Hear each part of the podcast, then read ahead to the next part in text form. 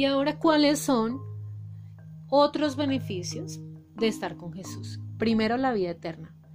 Y el testimonio es este, que Dios nos ha dado vida eterna y esa vida está en su Hijo. Primera de Juan, capítulo 5, versículo 11. Número 2. Descanso. Jesús dice, vengan a mí todos los que están cansados y llevan cargas pesadas, y yo les daré descanso. Pónganse en mi yugo, déjenme enseñarles porque yo soy humilde y tierno de corazón, y encontrarán el descanso para el alma. Eso está en el libro de Mateo capítulo 11 versículo del 28 al 29. Número 3. Ser luz para otros. Ustedes son la luz del mundo, como una ciudad en lo alto de una colina que no se puede esconder. Nadie enciende una lámpara y luego la pone debajo de una canasta. En cambio, la coloca en un lugar alto donde ilumine a todos los que estén en la casa. De la misma manera, dejen que sus buenas acciones brillen a la vista de todos para que todos alaben a su Padre Celestial. Número 4.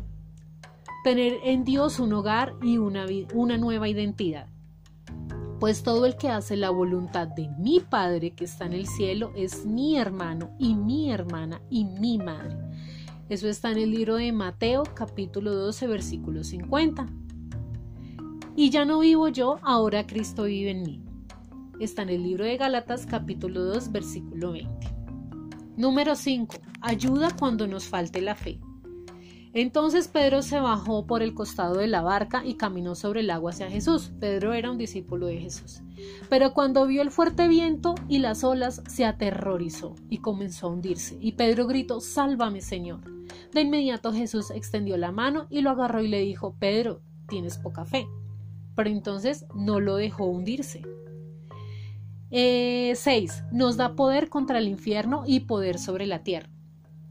Ahora te digo que tú eres Pedro, le dijo Jesús. ¿Qué quiere decir roca?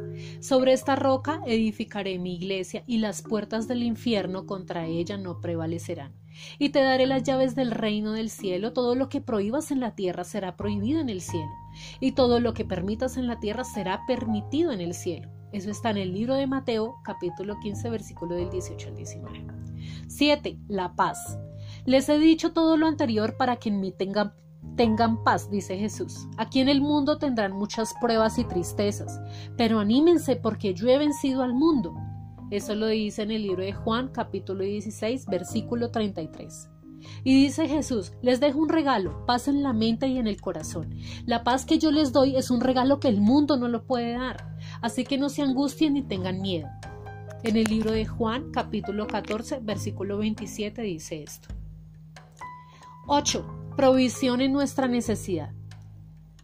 El ladrón solo viene para robar y matar y destruir. Yo he venido para que tengan vida y la tengan en abundancia. ¿Quién es el ladrón? Satanás. ¿Quién está hablando allí? Jesús. Eso está en el libro de Juan capítulo 10 versículo 10.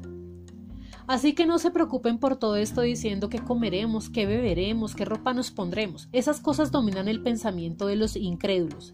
Pero su Padre Celestial ya conoce todas sus necesidades. Busquen el reino de Dios por encima de todo lo demás y lleven una vida justa y Él les dará todo lo que necesiten. Eso está en el libro de Mateo capítulo 6 del versículo 31 al 33. Ahora, algunas conclusiones que se puede sacar de todo esto es, primero, Dios no es malo, Él creó todo bueno y maravilloso para nuestro bien y nos puso como administradores. Número 2. Satanás desde el principio ha querido dañar, destruir todo lo que hizo y por eso trató de dañar la relación que tenía el hombre con Dios. Número 3. A causa de la desobediencia de Adán y Eva fue que entró el pecado a la humanidad. Esto nos separaba de Dios y todos le pertenecíamos al diablo pero por la obediencia de Jesús ya no hay condena para nosotros.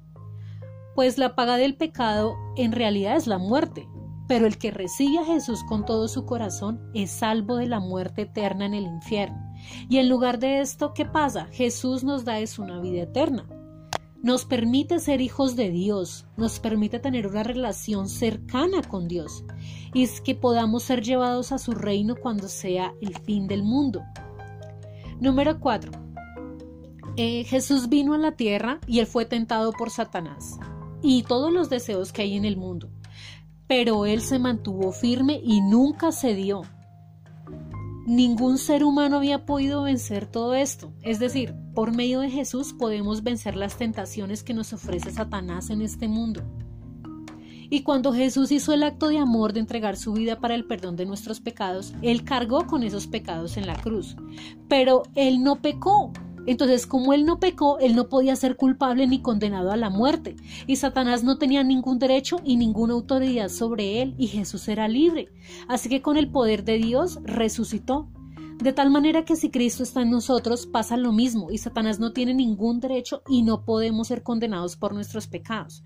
Eso no quiere decir que podamos hacer lo que queramos, pero sí podemos ir ante Jesús y arrepentirnos, y Él nos da la fortaleza, nos da la convicción por medio de su Espíritu Santo para no seguir en lo mismo, para no seguir cometiendo el mismo error.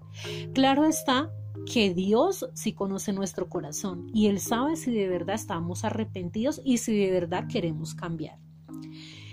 Y esto lo ilustro con una historia básica. una persona que ha cometido un delito, esa persona tiene que ser llevada a un juicio.